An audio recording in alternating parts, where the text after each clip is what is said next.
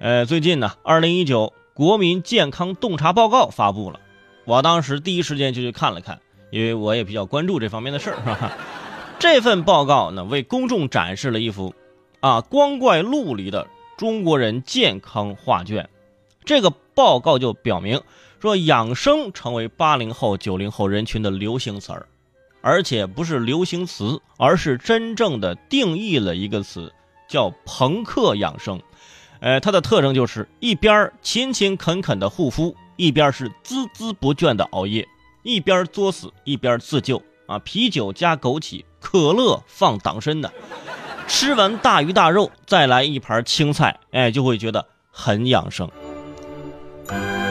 之前看很多的总结报告呢，我呢总喜欢挑刺儿啊啊，说我们不是这样的。但是对于这份总结，呵呵，我只能说到位。很到位，哎，呃，因为你永远不知道自己会找什么理由啊，说自己啊是在养生啊。比如说这吸烟的朋友啊，说我要养生，我要戒烟，然后为了戒烟开始抽电子烟，为了不吸电子烟，我要戒电子烟，开始嚼槟榔，最后终于成功了，是吧？上午吸烟，下午吸电子烟，晚上嚼槟榔，是吧？嗯，比之前更不健康。啊，还有一些更为荒谬的理论，啊，说既然可乐可以洗掉铁锈，足以说明可乐是优秀的养生饮品呢。啊，一时间我竟然觉得无法反驳呀！啊，这可乐难道是专治脑子生锈，还兼顾排毒养颜吗？这是要啊！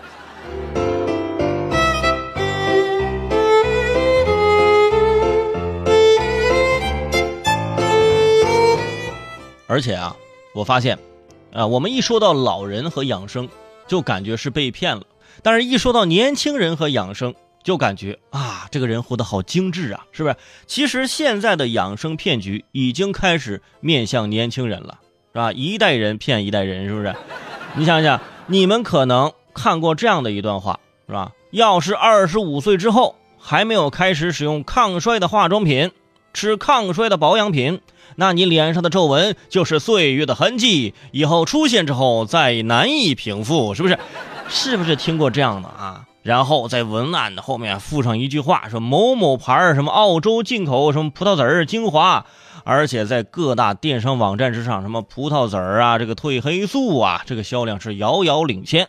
但其实身体是个高度严谨的系统。只处理他工作范围之内的啊，你补的再多，也只能是让你上厕所的时候是吧？就更值钱。所以说来说去，不管啊你现在多大年纪啊，不管你是二十多还是三十多啊，或者是应不应该去买保健品，买什么怎么吃，我觉得还不如早睡早起，天冷加衣，然后睡前泡个脚，我觉得就足够了。所以每当你。回家面对你的爷爷奶奶或者你的爸爸妈妈啊，劝他们别买这个保健品的时候，哎呀，买那个保健品有什么？跟你说长寿那些东西都假的，骗人的。哎，说这些的时候呢，你反过来想一想，你买的那些所谓的啊养生化妆品，去皱纹，然后什么滋润皮肤啊、抗衰老那些东西，其实是一样的。明白了没有啊？